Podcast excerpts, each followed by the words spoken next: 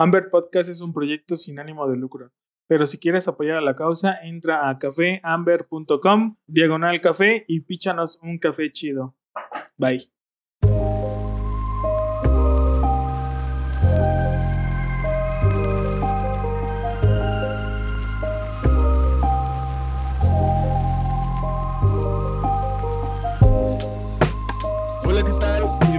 A un nuevo episodio de Amber Podcast.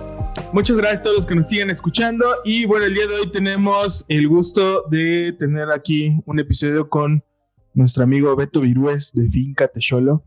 Este, y bueno, para, la bandita que, que no ubica a Beto, no sé, Beto, si te puedas ahí presentar con, con la audiencia. ¿Quién es Beto? ¿Qué hace? ¿A qué se dedica? ¿Desde cuándo? ¿Sueños? ¿Frustraciones? Lo que nos quieras compartir. Adelante. ok, muchas gracias Ángel. Antes que nada, pues te quiero agradecer la, la invitación. Yo, yo, soy un fan de tu podcast. Este, sigo los episodios en Spotify y cada que va saliendo uno ahí estoy pendiente, ¿no? Qué chido. Y, y pues como una vez te dije, me gusta mucho este proyecto que tienes para dar a conocer este, pues tanto productores, barras, tostadores, uh -huh. Porque estás haciendo algo muy importante para el café mexicano, ¿no? Desde mi punto de vista considero que estás haciendo algo muy importante con este proyecto.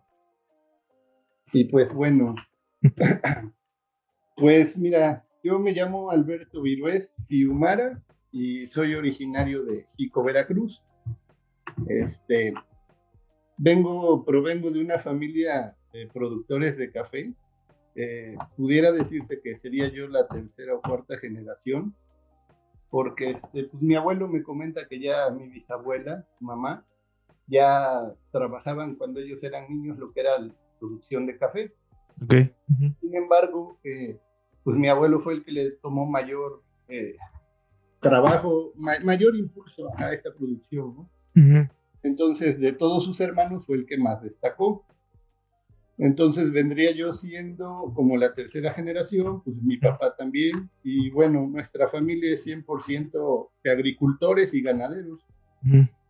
Siempre hemos vivido del campo, ¿no? Y este, bueno, pues mi abuelo fundó la finca eh, en el municipio de Jico, en una zona que precisamente se llama Techolo, pues se llama Finca Techolo. Okay. Eh, estamos cerquita de Jico y es una zona muy emblemática porque nos encontramos en la parte trasera de un atractivo turístico del municipio, mm. que es la Cascada de Techolo, que es muy conocida a nivel este, nacional uh -huh.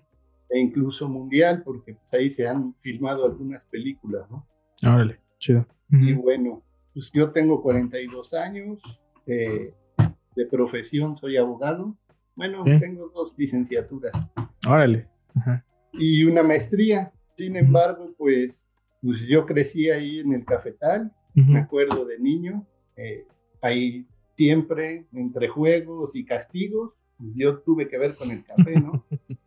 okay. Sí, sí, porque muchas veces por travieso, por no hacer las cosas, ya cuando es uno adolescente y se porta uno mal, bueno, pues mi papá me llevaba castigado, ¿no? Al beneficio o, a, o al, Órale. Uh -huh. este, como castigo, ¿no? Uh -huh. Sin embargo, pues también anduve ahí por diversión, pues ahí crecí crecí entre cafetales, crecí entre vacas y pues crecí en aquellas épocas cuando el café valía de, a términos generales, que, que estaba el Instituto Mexicano del Café y antes, que fue la época de oro del café mexicano, bueno, mi abuelo y sus dos hermanos tenían un beneficio de café grande, uh -huh. que producía más o menos dos mil quintales de café por, por, cosecha. No nada más era el café de mi abuelo, era el de sus hermanos y el de algunos amigos de Jico. Entonces, desde niño aprendí o supe uh -huh. de manera práctica, pues el tren húmedo del beneficio del café. ¿no? Uh -huh. Me acuerdo que jugaba yo con otros amigos o primos en las estivas, en la bodega, hasta mm. mi abuelo nos regañaba, ¿no? Niños, bájense de ahí que se van a echar encima toda la estiva de café y los va a aplastar. Entonces, bueno, así crecí. Uh -huh. Sin embargo, pues también, este, como la mayoría de los que crecemos en, en el campo, pues nuestros familiares, nuestros padres, nuestros mayores, pues quieren una mejor vida para nosotros. Entonces, eh, lo que pasó fue que mi abuelo siempre me dijo que la vida del campo era muy dura y muy difícil, y pues tiene razón, ¿no? Y ahora lo veo, ya a mi edad, ya con la experiencia, ya lo veo. En su momento, pues no, no, no creía yo que era así. Entonces él siempre buscó, a pesar de tener él nada más hasta la primaria concluida, siempre buscó que, por ejemplo, mi papá o mi tía estudiaran y pues con esfuerzo los mandó a la ciudad. Y bueno, yo también corrí con esa suerte, ¿no? Este, ya cuando iba yo a entrar a la universidad me dijeron que me fuera yo a estudiar algo para que ya no regresara yo al campo, porque pues, el campo es muy difícil y mal pagado, ¿no? Más que ya había, este, pues empezaban a caer los precios del café en esa época, porque se liberó creo que el mercado en finales de los 90 y yo entré a la universidad en 1997. De hecho, yo estudié mi primera carrera como negocios internacionales porque yo quería dedicarme a la exportación de nuestro propio café. Órale, qué chido. Sin embargo, eh, conforme iba yo avanzando en la carrera, como a mediados finales de la carrera, fue cuando se vino la declive de precios Mm. Y pues eso también me desmotivó y ya nada más terminé la carrera por terminarla. Mi papá en un principio me decía que estudiara yo agronomía, pero mi abuelo no quiso porque decía que era el mismo para regresar al campo y él quería que yo fuera un funcionario, trabajar en una oficina en la ciudad. Posteriormente, bueno, pues estudié Derecho. Este, mi mamá siempre me vio aptitudes para la abogacía, para las ciencias sociales y demás, y bueno, decidí estudiar Derecho. Y esto es en lo que me desarrollé un tiempo. Ah, eh, Estuve laborando en el Poder Judicial del Estado, el sueño de mi abuelo, con magistrados en oficina, un buen sueldo, entre comillas. Pero bueno, sabemos que en ese tipo de trabajos no hay seguridad, ¿no? Entra uno como de confianza y si tienes suerte ahí te la llevas y si no, bueno. Entonces, este, salgo de ahí, cuando termina el mandato de un presidente, sí me mantuve algunos años, pero tuve que salir, ¿no? Y pues como eres de confianza, no, no tienes ninguna prestación. Bueno, y ahí empieza mi crisis, ¿no? este, empiezo a litigar, me empiezo a juntar con compañeros, pero pues es muy difícil la litigada, que el cliente te paga, que no te paga, vueltas para allá, vueltas para acá, y bueno, eh, vaya sí sabíamos hacer las cosas, pero muchas veces también las circunstancias son complicadas. Sí, claro. Entonces, bueno, yo ya en ese lapso, bueno, yo ya estaba casado con una pequeña hija y mi abuelo un día me vio que me veía yo apretado, ¿no? Entonces, el mismo que me dijo que me fuera, tengo que regresar a verlo, me dice un día, ahí hay café, ¿por qué no lo tuestas y lo vendes para ver si tú te puedes ayudar un poquito? Bueno, oh, entonces tomé el café y, este, y dije, ah, caray, pero bueno, yo de café tostado no sé nada. Ni de venta, ¿no? Ni de comercialización del café ya como tal tostado, porque él quería que lo vendiera yo ya tostado y molido. Eh, él me lo daba en pergamino y me dijo, ya tú te arreglas y ahí ves y lo vendes, yo te lo voy a dar para que te ayudes. Digo, bueno, entonces, como yo nada más sabía hasta pergamino, no sabía qué más. Me empecé a documentar y empecé a investigar, empecé a ver y descubrí algo que se llamaba café de especialidad. Esto fue ya en el año 2015. Ah, ok. Recién. Sí, en el 2015 fue cuando yo vuelvo a regresar al café por necesidad. Entonces empiezo a ver lo que es este, el café de especialidad y me empiezo a adentrar más, ya con el internet y pues, al fin abogado, siempre me ha gustado investigar y leer, un poco autodidacta, pues empiezo a descubrir cosas. Entonces lo primero que yo hago es eh, tratar de buscar a alguien que me dijera la calidad del café. Ok. Para poder así ver en qué precio lo iba yo a vender, ¿no? Porque pues, también si tenía yo algo bueno, pues había que sacarle jugo y si no, pues ahí nos íbamos a ir como la mayoría, que nada más lo mordea y lo tuesta y lo vende. Sin clasificar y sin importar el tostado ni nada, nada más es vender por vender para sobrevivir. Entonces, eh, ahí empiezan a ocurrir un montón de circunstancias bien raras que yo no le atribuyo nada más que a que la vida misma quería que yo regresara a donde yo surgí, ¿no? Y posteriormente descubrí que ese era el propósito de mi vida. Este, por hacer del destino, conozco en ese año, creo que tasa de excelencia fue en Chiapas. Y después del certamen se vienen una serie de, de, tostadores que venían con uno, con uno que fue juez allá en Chiapas, este, a Coatepec, a buscar café. Un tío mío que tuvo comercializadora de café me dice, oye, van a estar unos amigos de Venezuela con unos norteamericanos catando cafés. Mete una muestra. Llevé la muestra y ellos fueron los primeros que me dijeron que teníamos gran potencial en nuestra finca, porque les llevé una muestra que mi papá me dio, la probaron y me dicen, oye, ¿y este café cómo lo hicieron? Digo, no sé, yo no lo hice, pero déjenme preguntar. Mi papá lo primero que me dice es, diles que fue al madrazo. Digo, ¿cómo que al madrazo? al madrazo, lo hemos hecho siempre. Este, lo, lo, lo, cortamos, lo despulpamos, lo dejamos 36 horas, lavamos y a secar. Ah, dice, ese es el proceso. Dice, es más, dice mi papá, así como lo hace don Panchito, es un trabajador de nosotros, dice, diles que al madrazo. Bueno, lo probaron y así al madrazo salió con 82 puntos de Órale. Cuando les expliqué cómo se hizo, se interesaron y me dicen, oye, ¿podemos ir a tu finca? Sí, claro. Al otro día estaban en la finca. Órale. Y empezaron a ver las variedades, cómo estaba la finca, el, clima, la zona, la ubicación, la altitud. Y me dijeron, oye amigo, pues aquí tienes una mina de oro, nada más hay que saberla trabajar. A partir de eso, bueno, fue como que mi parteaguas, ¿no? Y fue como, Órale como el espuelazo que me metieron en las costillas. Y pues de ahí para adelante. Órale, oye, entonces, perdón, el, café de especialidad, entonces tú lo, tú lo llegaste a conocer investigando, o sea, en ningún momento probaste, en ningún momento conociste como marcas de café de especialidad. E investigando te lo topaste y de ahí empezó, ¿no? Sí, este, yo nunca lo había probado. Es más, te digo algo, a mí ni me gustaba el café. Ok.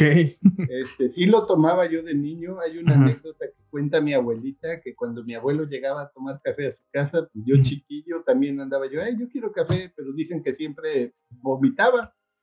Entonces, este, pues no, crecí y no, nunca me llamó la atención tomarlo.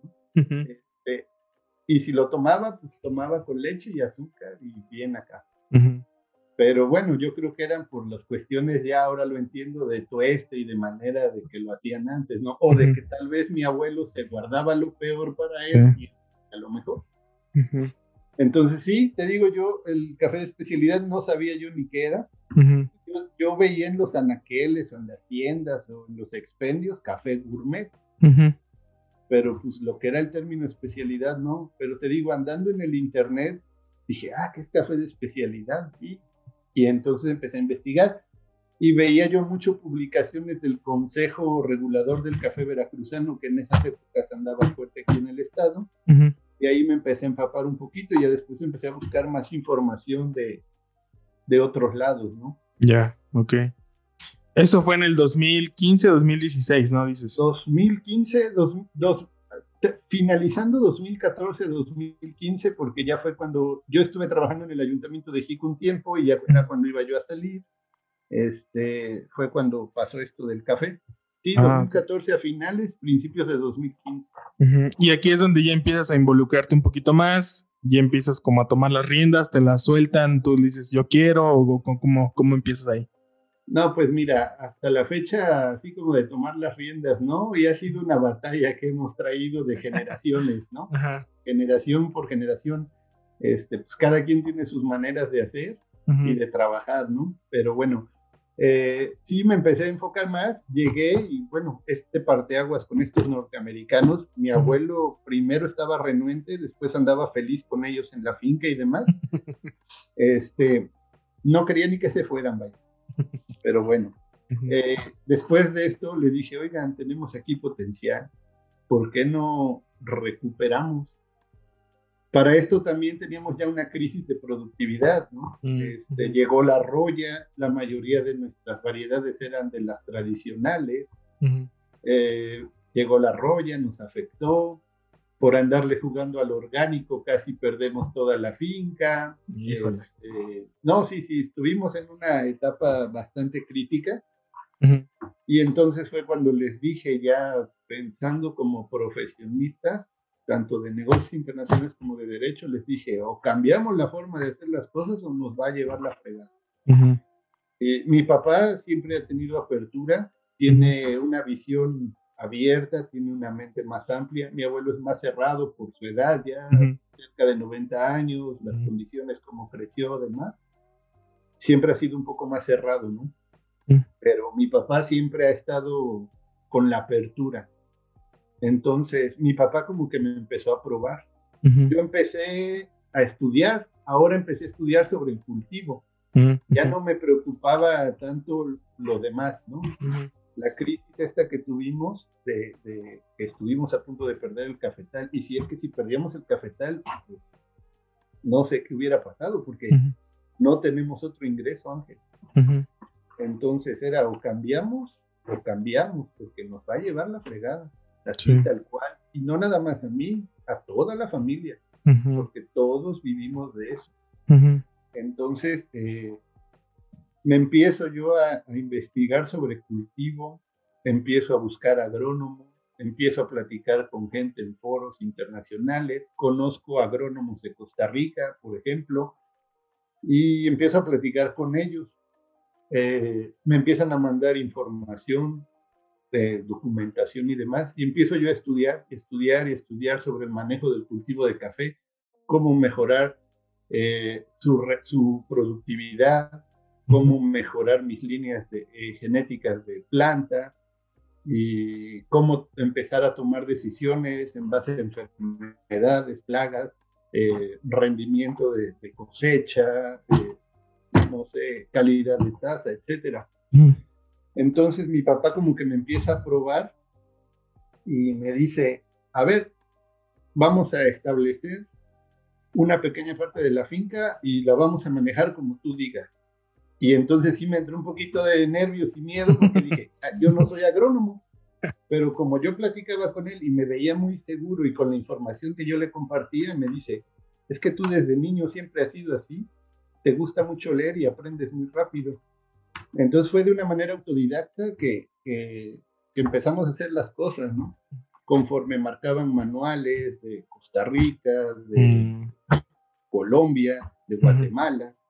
Y bueno, me iba yo apoyando. Eh, gracias a Dios conocí a un ingeniero que fue porque nos empezó a vender unos productos eh, bioorgánicos, foliares, y con él me empecé a apoyar. Mm. Este, él tuvo buena apertura, él pues es egresado del Chapingo, trabajó mucho tiempo en Chiapas, estuvo con el doctor Samarripa, este, pues, gente reconocida del café en México, ¿no?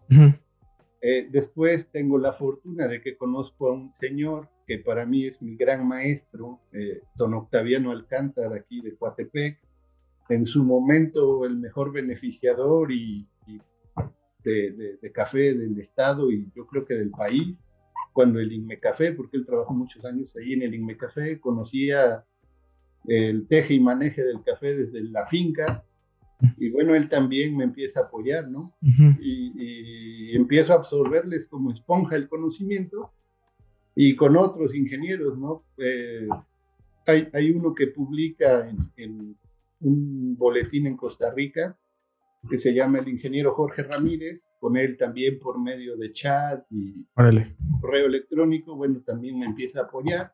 Mm. Conozco a Carlos Avendaño, mm, tiene apertura. Ah, él, es un gran, él es un gran genetista, productor que sabe un montón, también es agrónomo. Y bueno, empiezo a aprender de todos ellos, ¿no? El ingeniero Licón aquí en, en Jalapa, tengo la oportunidad de conocerlo, nos empezamos a llevar bastante bien, conoce a mi abuelo y empezamos, ¿no? Entonces, eh, de ahí empecé yo a obtener mi, mi conocimiento. Y bueno, de manera autodidacta. El otro día platicando con Enrique López de Finca Chelín, eso también es algo que nos, que nos da algo en común, ¿no? Él también empezó en otras ondas, con otras carreras y de manera autodidacta empieza con lo del café. Entonces, bueno, es bien bonito cómo el café me fue poniendo a las personas y a la gente adecuada para poder este, empezar a levantar la finca. Y entonces, eh, esta, esta primer, ¿cómo se llamarle? Como una prueba que te dio tu papá. ¿Cuáles fueron los resultados que empezaste a ver?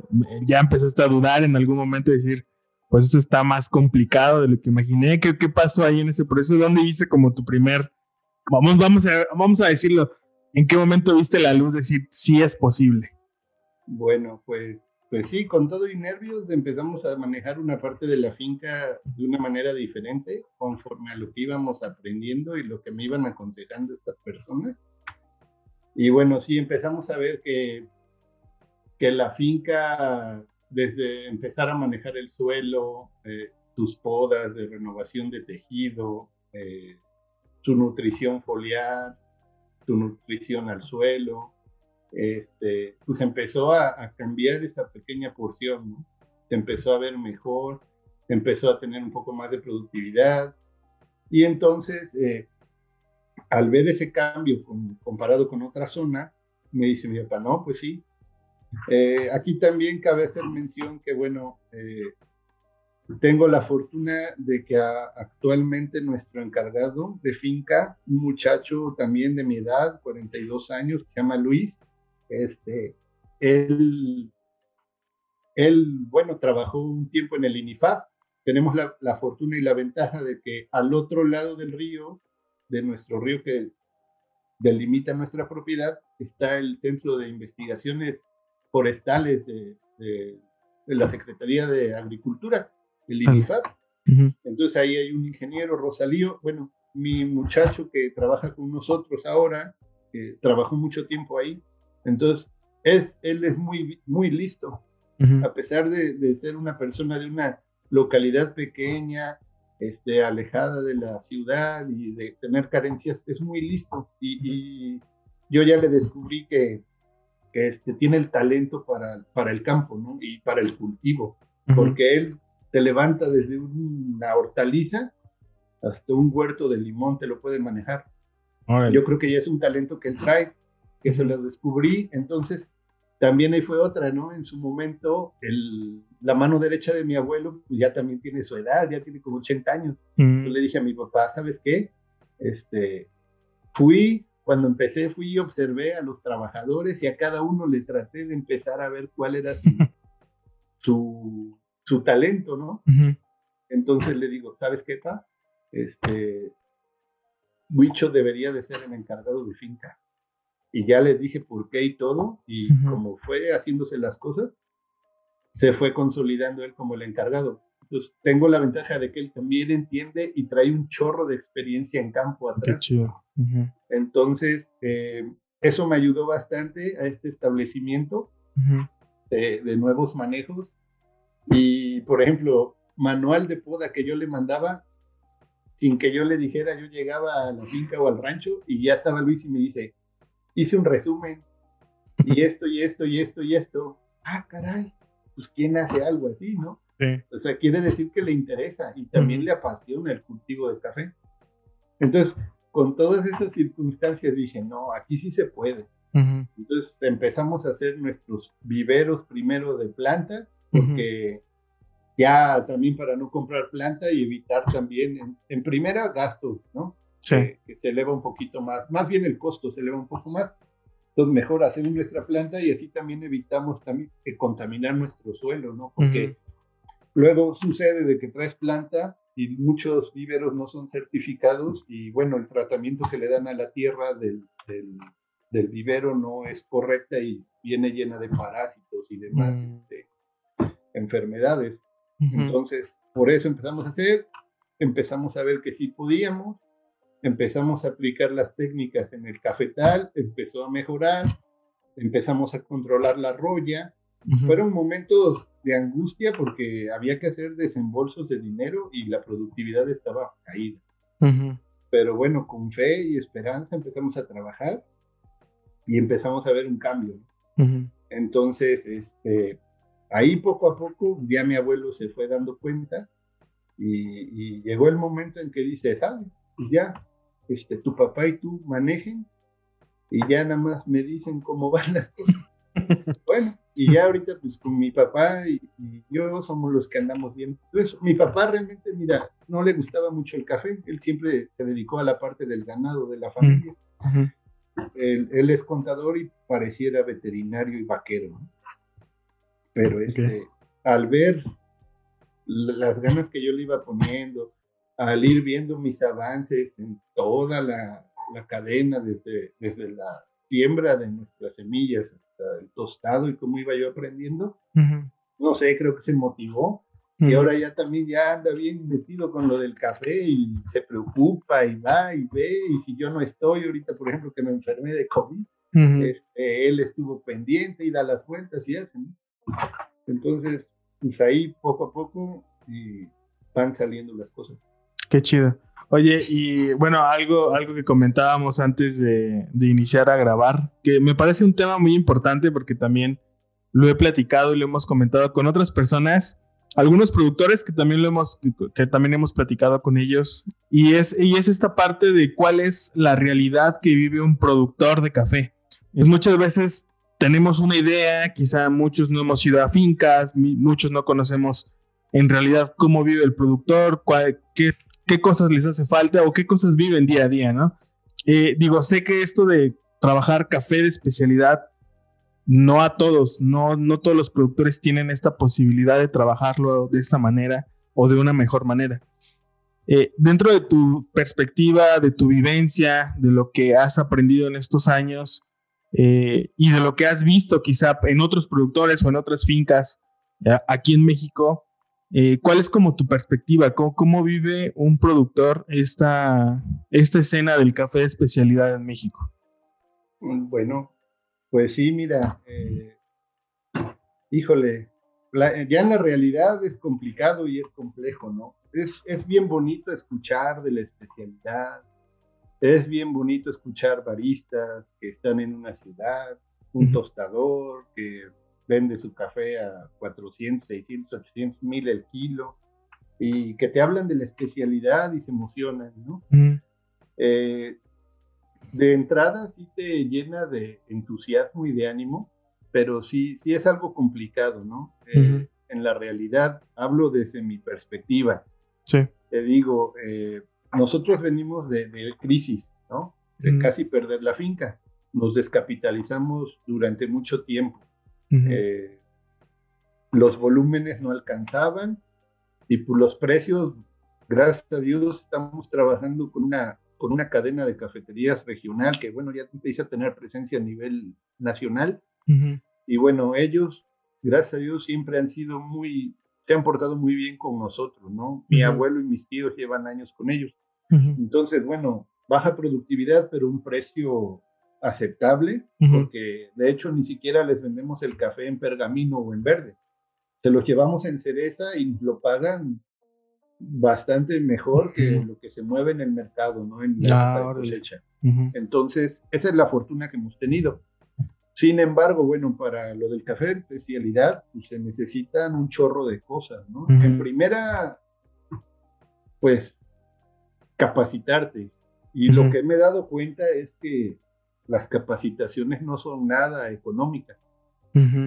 Digo, está bien que todo tiene un precio, pero sí, o sea, en cuanto al café de especialidad me he dado cuenta que muchas cosas, no solo capacitaciones, incluso insumos, materiales, todo lo que se ocupa durante toda la cadena del café de especialidad son de costos elevados.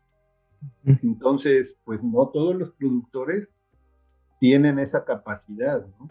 Sí te hablo de productores como nosotros de 30 hectáreas para abajo. Si a nosotros con 30 hectáreas nos cuesta trabajo por ese tema de, de, una, de un desconocimiento, de, elevar nuestra productividad y demás, pues cuanto más un compañero que, que, vaya, y nosotros que te digo, mi papá y yo, bueno, tenemos formación académica, mucho más difícil para un compañero productor que, como mi abuelo nada más haya estudiado la primaria y que solo sea por la pura experiencia, que es muy importante la experiencia que te da la vida. Yo considero que es de lo más importante, pero sí debe de estar amalgamada con, con un poquito de conocimiento y educación en el tema, o más bien profesionalización de lo que estás haciendo.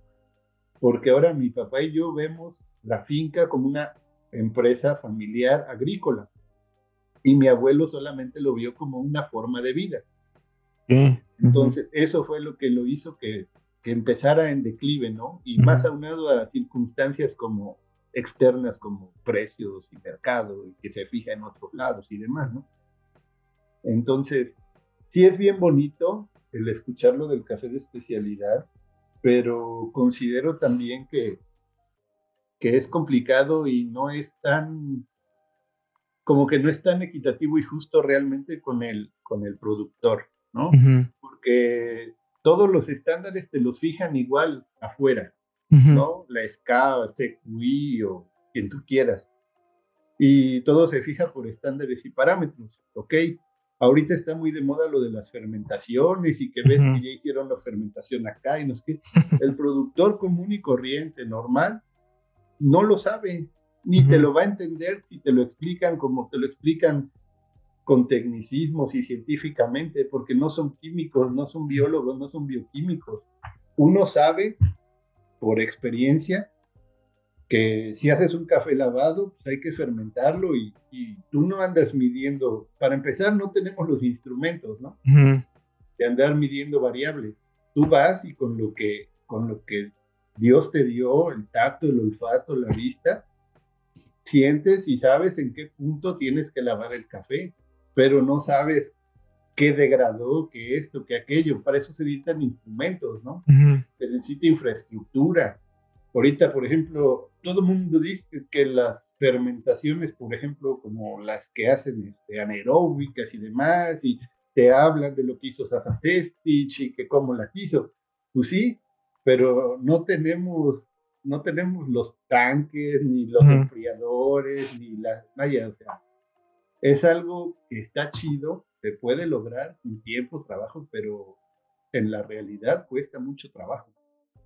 Eh, yo, yo me las he visto así, o sea, comprar, sí te dicen que puedes comprar un medidor de bricks, bueno, hay económicos, y demás, ¿no? Pero ya hacer ciertas cuestiones que necesitas mover, ciertas temperaturas y demás, pues solamente que echara yo mi café a fermentar en los enfriadores de leche que maneja mi papá para que no se le eche a perder, ¿no?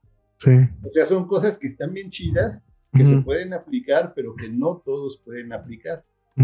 Y en un curso con Manuel Díaz, precisamente, me gustó mucho ese curso porque nos enseñó que con lo que tuviéramos a la mano, y de acuerdo a nuestras circunstancias podemos sacar unos cafezazos, atendiendo a nuestro olfato, a nuestra vista, a nuestro tacto y a la experiencia previa que tengamos en el secado y demás. Eh, lo podemos hacer nada más midiendo ciertos parámetros no tan complicados como por ejemplo el pH. Ahora, pues se hablan un montón de cosas en el café, pero pues siempre la práctica y la teoría van a, o sea, te muestran cosas diferentes, ¿no? Todo el mundo, por ejemplo, te habla de, o se preocupan de los grados Brix en la maduración del fruto. Ajá, todo el mundo te dice, no, pues 24 Brix, ajá, pero ¿y la variedad de café? Hay, hay variedades que no tienen la cantidad de miel o de azúcares y guardan más agua y no por eso van a salir malos cafés. Es más, yo he tenido o tuve un café muy bueno que lo cortamos con 18 bricks de maduración y además influye el clima, el ambiente. Si está lloviendo, se van a degradar los azúcares, o sea, son, hay variables que no podemos controlar y, que no, o sea, la teoría te dice una cosa, pero tú te tienes que adaptar conforme a la práctica del día a día. Sí. Entonces, sí es, sí es complicado, es muy bonito, pero pues lo podemos lograr con mucho esfuerzo, trabajo y demás, determinación. Pero sí, o sea, no, o sea, tiene uno cada quien que ver su realidad. No, no estarse midiendo, por ejemplo, con, no sé, ¿qué te puedo decir? Que yo esté viendo a 90 Plus de Panamá, lo que hace, o al injerto en Guatemala, y yo querer hacerlo porque no voy a poder, porque no tengo ni su capacidad económica, ni su infraestructura, ni... O sea, tengo que adaptarme a lo que yo tengo y hacerlo lo mejor que pueda. Oye, oye Beto, y, en, ese tema en particular, ¿qué crees que hace falta, por ejemplo, para poder sumar valor a lo que ustedes están haciendo en el campo? Y, y te lo digo, yo, yo lo veo un poquito desde mi lado, que es, o sea, yo me considero como un comprador, vamos a llamarlo como un comprador de café en verde, ¿no? Desde este lado, nosotros, ¿qué podemos hacer como para poder, digo, sumar valor a esta parte que tú dices? Pues muchas veces, pues no se tienen como la, infraestructura necesaria para poder aplicar ciertas cosas o medir, pero que aún así, aún así se puede, ¿no? Aún así se puede tener buenos resultados. ¿Cuál crees que sea como algo que nosotros podríamos aportar, hablando en general en México, de las personas que están, vamos a llamarle entre comillas, eh, promocionando el café de especialidad o hablando o, dando a conocer ¿no? el café de especialidad, eh, ya sea con una marca de tostado o una barra de café de especialidad. ¿Qué crees que se puede aportar? O sea, no tanto a la gente, sino al revés, al campo. Ok. Pues mira, yo, yo siento que una transferencia de conocimientos y de tecnología. Eh, está chido que muchas veces te digo, ese curso de Manuel Díaz, este, creo que habíamos nada más cuatro productores y había como veintitantos baristas y tostadores, ¿no? Entonces, bueno, se están preocupando por aprender ciertas cosas para irlas a transmitir al productor donde ellos pueden trabajar o donde consideran que hay potencial. Entonces, considero que esa transferencia de conocimiento y, y, el otro día estaba yo leyendo, creo que un artículo donde Carlos de la Torre parece que que ya también hace hasta transferencia de tecnología, ¿no? Mm. Este, creo que leía yo que ciertos apoyos a los productores con los que trabajan para poder mejorar su infraestructura. Pero bueno, eso ya queda de cada quien, ¿no? Yo diría que mejor se debería de empezar porque quien debe de tomar esas, esas cuestiones, que es la autoridad, este, pues haga, por ejemplo, un programa nacional, ¿no?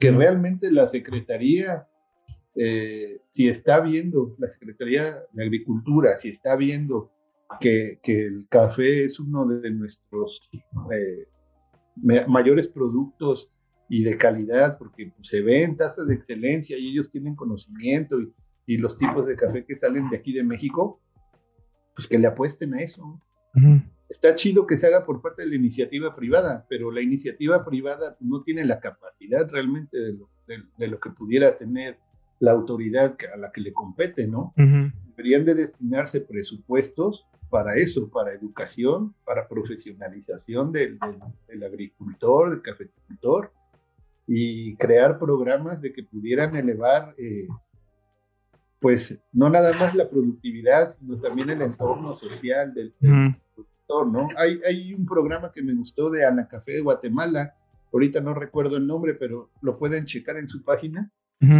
Es un programa que incluye tres ejes, ¿no? El productivo, el comercial y el social. Entonces, se me hace algo interesante que si hubiera voluntad en este país, eh, se podría llevar a cabo. Eh, esta parte de la iniciativa privada, pues a veces es un poquito complicado, ¿no? Sí, sí. Pero este, pues yo creo que también el, apoyo entre productores es, es, algo que también comentaba con otra persona. Digo, no sé, no sé, digo, allá con, con los productores que están en, en Jico, ¿cómo es, ¿cómo es su relación? ¿Se llevan bien? ¿No se llevan bien? Yo creo que, digo, muchas de las cosas que yo estaba aprendiendo es una forma también de poder avanzar es la parte de colaborar, ¿no? Colaborar con, con personas que están en la misma industria y que posiblemente pues van quizá dos pasos adelante que nosotros o vienen otros atrás de nosotros y pues esta parte que tú dices, ¿no? Esa transferencia de conocimiento pues es como muy importante, ¿no? Pero ¿cómo es su relación? O sea, ¿existe como algún consejo de productores o algún, eh, no sé cómo llamarle, organización?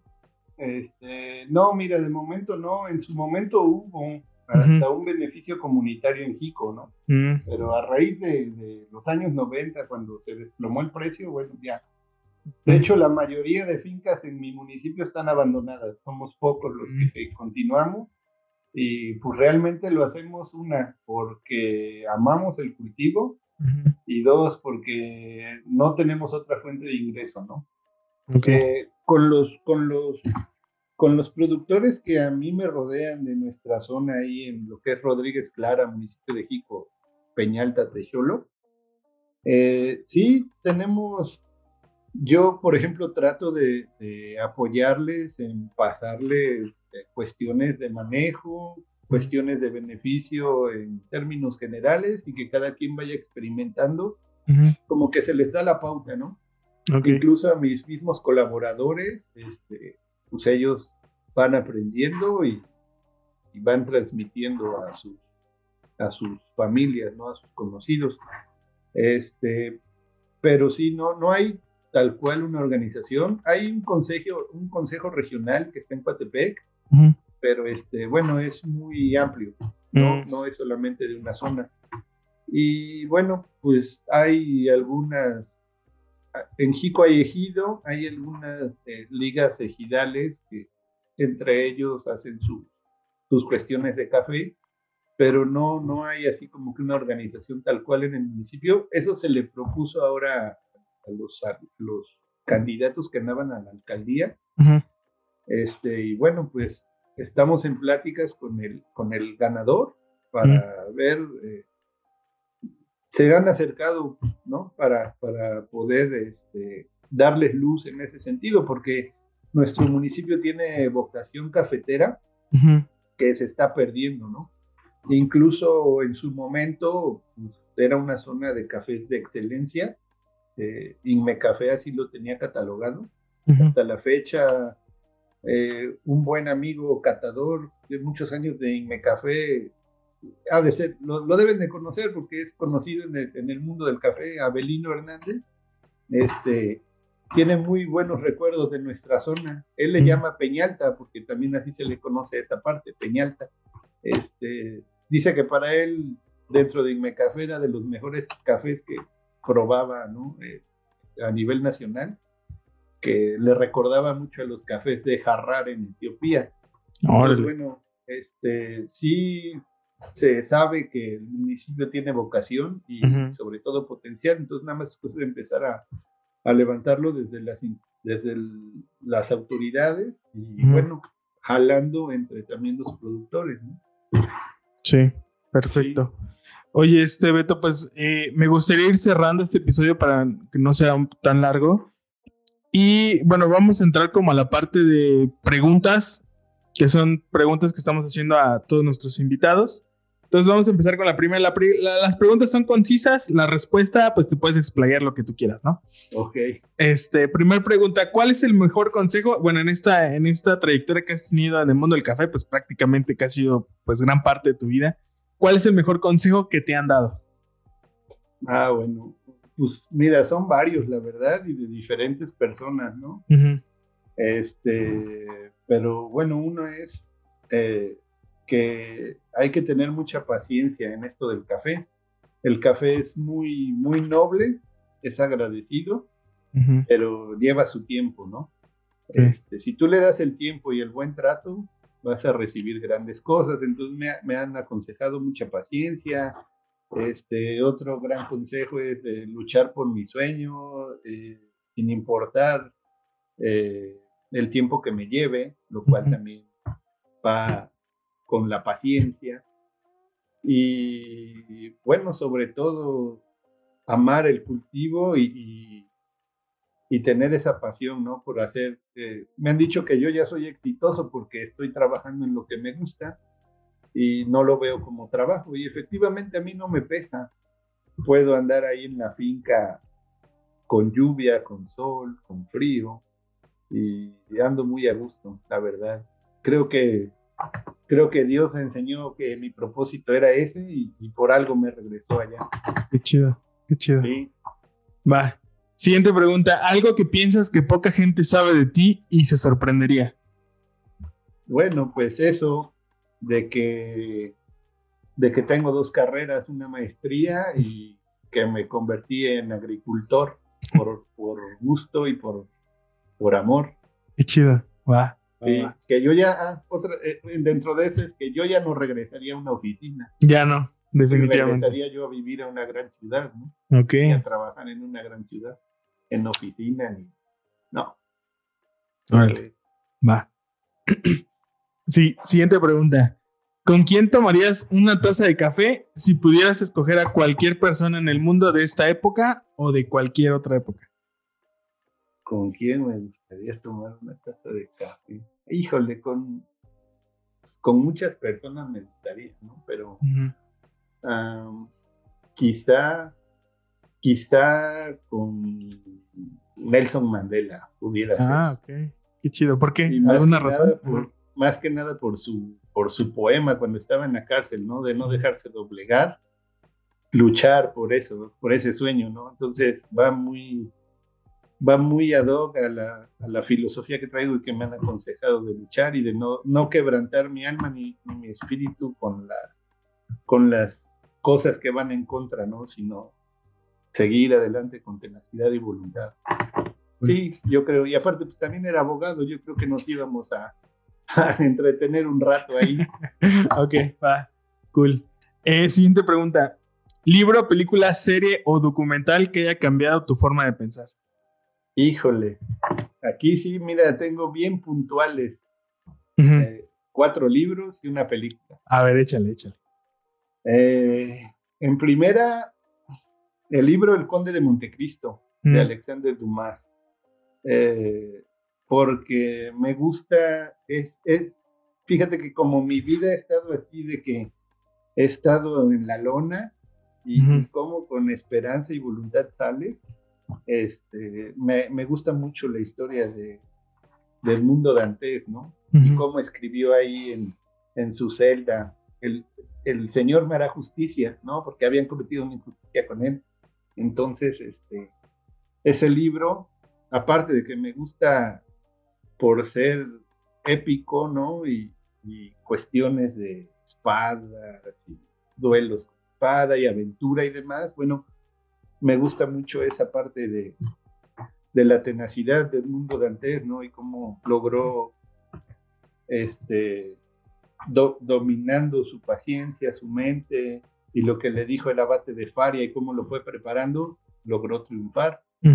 Este, otro libro, bueno, pues hay, el, otro libro que me ha cambiado mi forma de pensar es eh, Una vida con propósito de Rick Warren. Ah, Rick Warren. Eh, este, pues ahí obviamente he ido descubriendo ¿no? el propósito de mi vida y, cómo poder tener una vida que yo sea un propósito para algo y cómo lograr mis objetivos, ¿no?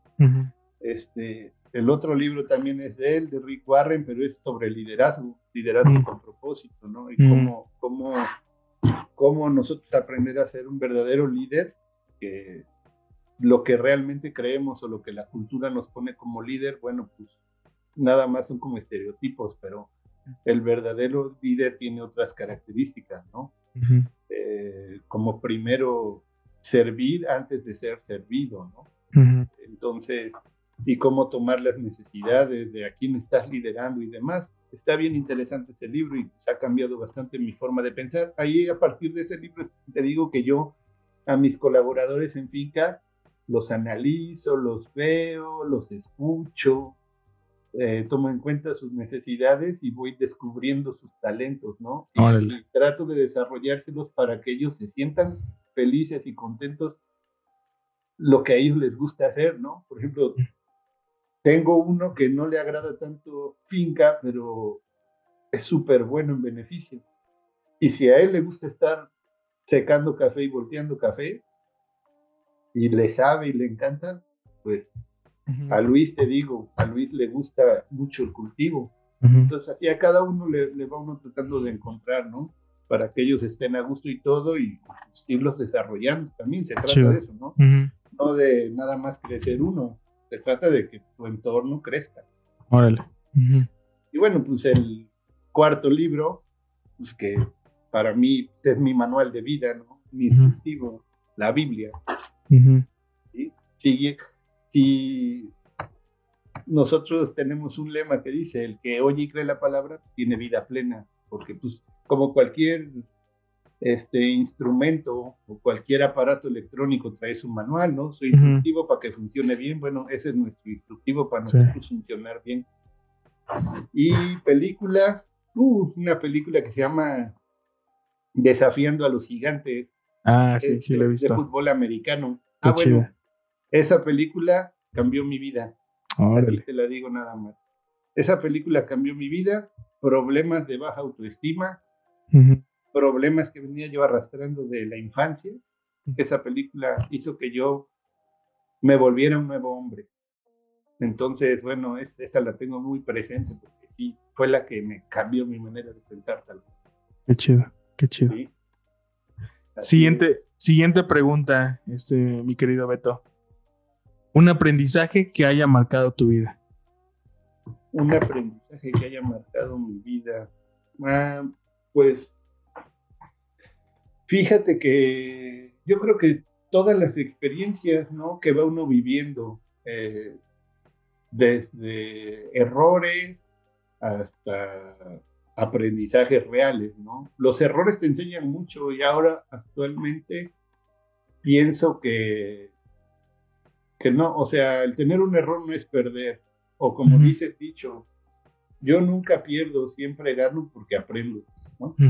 Entonces, el, pues, los aprendizajes son las vivencias que vamos teniendo cada día. Considero que día a día aprendemos algo y, eso pues nos va marcando nuestra vida para no cometer los mismos errores, para ir mejorando día a día. Y bueno, pero así ya en cuanto a, lo que me dedico, bueno, pues un gran aprendizaje, eh, pues aprender, ir a, haber ido a Finca Chelín, aprender con, con Enrique, mm a, ver, este, estar en la finca La Herradura con el ingeniero Licona, con su hijo Emilio, ahí, gracias a Dios, tengo las puertas abiertas, ellos me consideran este, bienvenidos siempre, entonces, para mí también ir a aprender de ellos es un gran aprendizaje que me ha marcado mi vida en cuanto al café. el, el, ingeniero es muy buena gente. Este, aprender también de, por ejemplo, el Inge Roberto Zapata, de, de, ahí de Café Oro Vivo. Él me ha enseñado mucho cuestiones de tueste, comercialización, mm. este, preparación de bebidas y demás, del uso de tostadores, ¿no? También él ha marcado mi vida. Este, el curso de Manuel Díaz, mm. ese, ese, estuvo muy interesante, te digo, porque fue aprender con lo que tengamos con lo que tengamos, hacer lo mejor que podamos. Ok, va. Así es. Va que va. Y última pregunta, este, bueno, más que pregunta, es recomendación. ¿Alguna recomendación de colegas o proyectos que actualmente sigues y que te inspiran a hacer lo que haces? Bueno, pues este, eh, Roberto Zapata en Oro Vivo, él, él, me inspira mucho en tu este, ¿eh? eh sabe bastante y, bueno, más que nada que él desarrolla los equipos que fabrica la hermana, la, empresa hermana, que viene siendo Cienmex, ¿no? Mm, Con ellos, este, pues aprendes hasta cuestiones de, la maquinaria del Entonces está chido eh, y lo, vaya, yo lo recomendaría bastante, su proyecto es muy interesante lo que hace, porque aparte él con Oro Vivo trabaja con un montón, bueno, está juntando como que un grupo de productores de, la región, pero de diferentes zonas, y este, los está impulsando, los está impulsando y, ve mucho por ellos, ¿no? Está bien chido el proyecto de, de Oro Vivo. Este, también me late mucho lo que hacen ahí en la finca La Herradura. Su proyecto es bien interesante en cuanto a sustentabilidad y sostenibilidad, ¿no? Es impresionante cómo un beneficio que tienen ahí en la parte más alta de la finca donde ni siquiera hay agua, como por medio de la captación de agua ellos hacen sus procesos, ¿no? Y cómo convirtieron un suelo de barro en un suelo productivo. Está bien chido. Todo Órale, qué chido. Sí, sí, sí. Es, es, son de los que más me inspiran por acá que son los que tengo a la mano, ¿no? Mm. Hay otros, por ejemplo, Carlos Avendaño, me inspira mucho, yo siempre le he dicho que es mi modelo a seguir, ¿no? Mm. Por, las cuestiones de que se enfoca Es que, fíjate, muchos en el café de especialidad se enfocan al final, ¿no? Tueste, preparación y ya.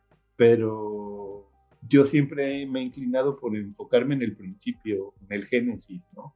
El campo, la finca, este, a mí me llena mucho de eso. Más que, no sé, por ejemplo, si meto mi café un premio, más que ganar un premio, lo que más me motiva y me, me llena de satisfacción es, por ejemplo, un día después de cosecha ir a la finca y ver cómo se recupera la finca después de ese ajetreo de la cosecha o cuando o cómo se mantiene sin afectaciones de roya.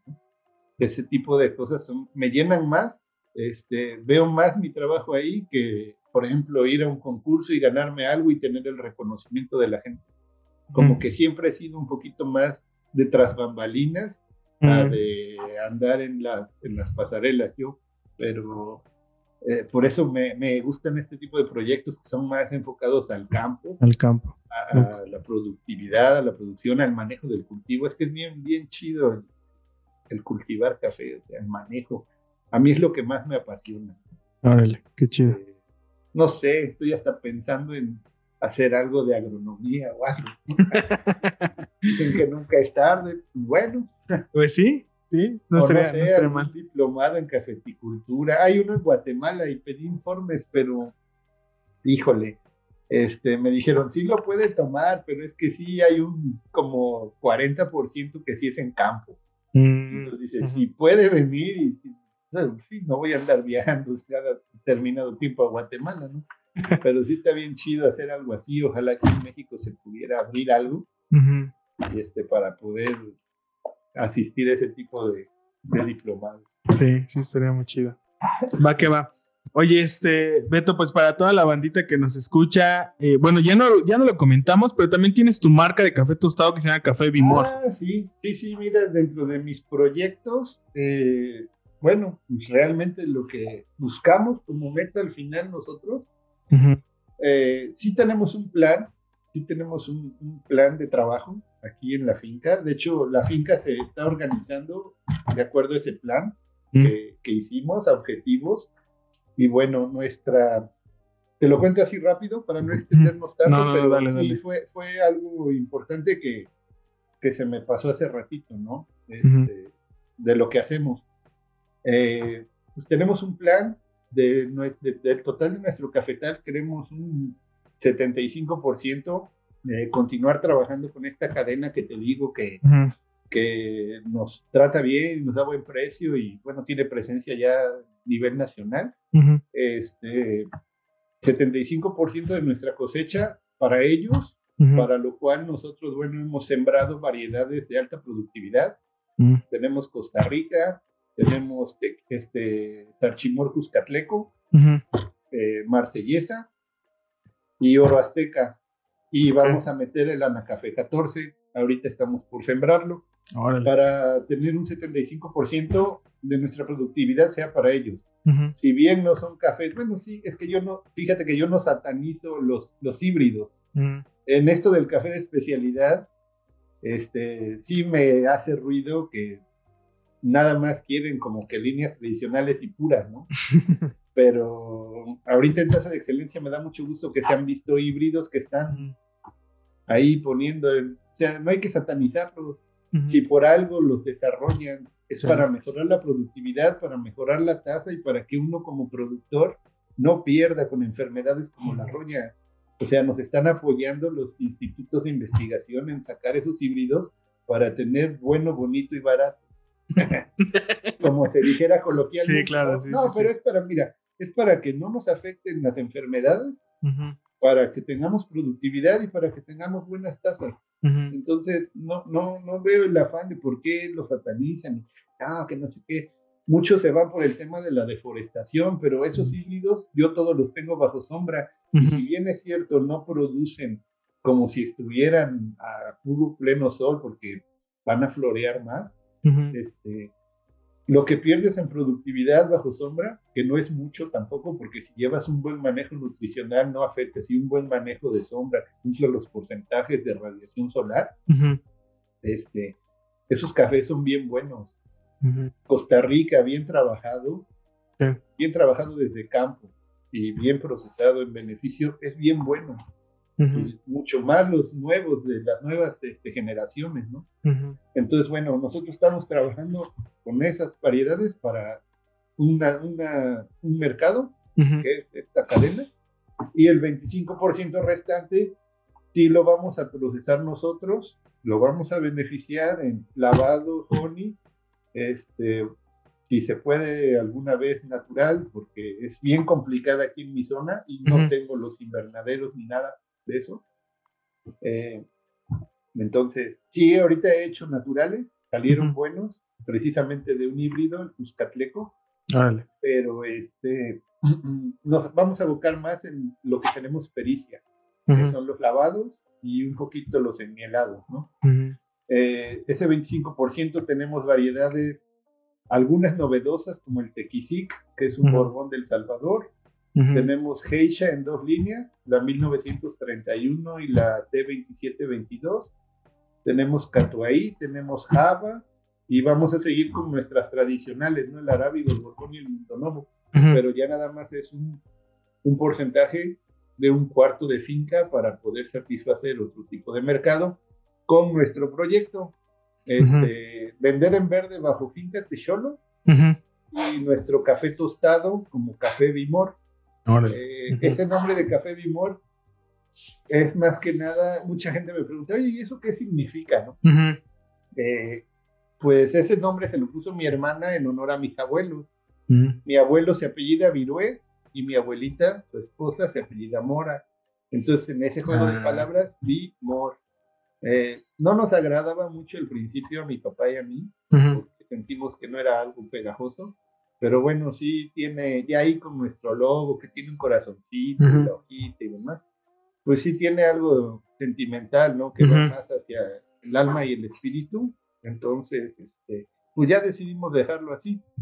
Entonces, pues, ese es nuestro proyecto, vender en verde bajo la denominación Finca Techolo, vender nuestro café tostado en, tres líneas, que es el tradicional, el premium, que viene siendo como el gourmet y la especialidad.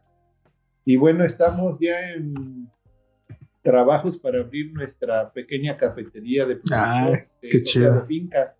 Ya estamos en eso ya tenemos el lugar aquí en Jalapa y bueno, estamos este, afinando detalles en cuanto a lo que lleva una cafetería, ¿no? en todo lo que vamos a ofrecer y la capacitación de quien vaya a estar ahí. Sí, sí, sí. A mí me gustaría estar ahí, pero finca me absorbe y me desempeño mejor allá en el lodo y en la tierra que atrás de una barra. Entonces, este, pues yo creo que acá estará mi esposa, mi hermana, y algunos colaboradores que tengamos. Y pues yo voy a seguir en producción y tueste, ¿no? Vale, qué chido. Bueno, entonces, pues a la bandita que nos esté escuchando, este, Beto, pueden acercarse a, las redes sociales, ahí directamente Finca Techolo. Este, y para comprar, o sea, quien quiera probar el café tostado, este, lo puede pedir ahí contigo. Igual para los que compran café verde, igual manera, ¿no? Se acercan ahí a. ¿Cómo están en Instagram? Mira, tenemos en Facebook, en ah, Facebook nos encuentran como Café Bimor, Finca Techolo. Ok. Café Bimor lo pueden buscar y les va a salir. Y en Instagram estamos como Finca Techolo. Eh, y estamos también tratando de desarrollar lo de una página web para venta, porque ahorita los pedidos todos son por, por medio de correo, en mensaje directo o por los WhatsApp que están ahí en nuestras redes sociales. Órale, va que va. Listo. Bueno, pues ya, ya escucharon aquí a Beto. Quien quiera comprar, que quiera probar, pues ahí están las redes sociales. Y bueno, este, pues agradecer, Beto, tu tiempo. Creo que nunca habíamos platicado así, creo que siempre ha sido como por, por mensajito, por WhatsApp y los audios. De verdad es que me, da, mucho gusto conocerte, al menos por, por esta plataforma. Y pues esperamos que en algún momento también podamos visitarlos por allá. que no estamos tan lejos, pienso. No, no estamos muy lejos. Anduve, fíjate que anduve hace dos años allá en Cuernavaca, pero no sabía yo de, tu proyecto. Entonces, de haber sabido, me tenía yo que, imagínate, me tenía yo que chutar los cafecillos del hotel.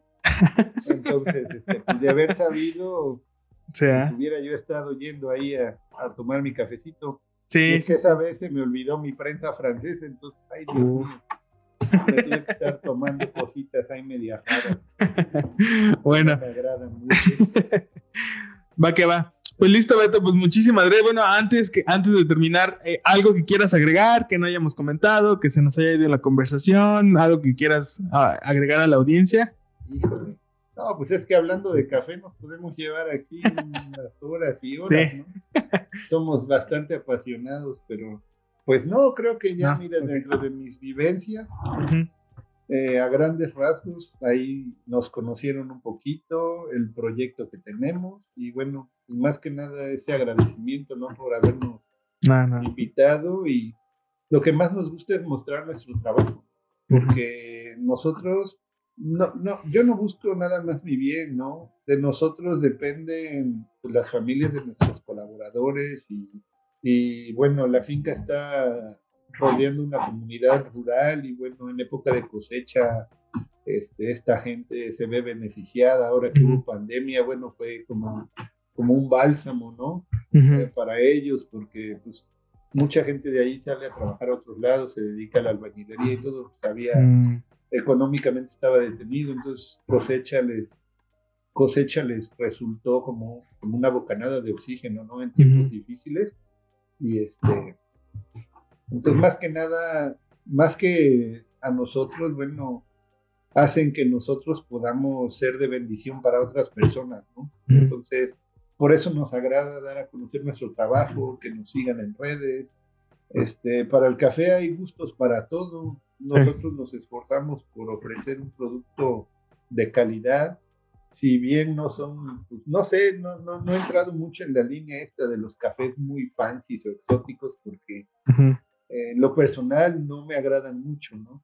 Prefiero cafés más balanceados, este, frutales y demás, pero no tan exagerados. Pero bueno, si nos, si nos siguen en las redes van a ver el trabajo de nosotros día a día, ¿no? En finca, todo el esfuerzo que realizamos, todo lo que hacemos por, por llevarles una taza de café decente, ¿no? Al consumidor final. Perfecto. Bueno, pues nuevamente, Beto, gracias. Y esperemos que no sea la primera ni la última vez que nos topemos por acá. Gracias, gracias a ti, Ángel. Y nomás dense un tiempecito y cáiganse para acá. Va, y va. Este, nos damos un tour allá. Órale. Si puedes, mira, ahorita en cosecha, te vienes y hasta le das a la beneficiaria y todo lo que quieras. Mm, Ahí está abierta la invitación. Sí, te agradezco mucho. Cuando gustes, Fíjate Cholo tiene las puertas abiertas. Va, listo. Y a quien nos guste visitar. Igual. Excelente, perfecto. Bueno, pues a todos los que nos escucharon el día de hoy, muchísimas gracias y nos vemos en el siguiente episodio. Bye bye. Listo.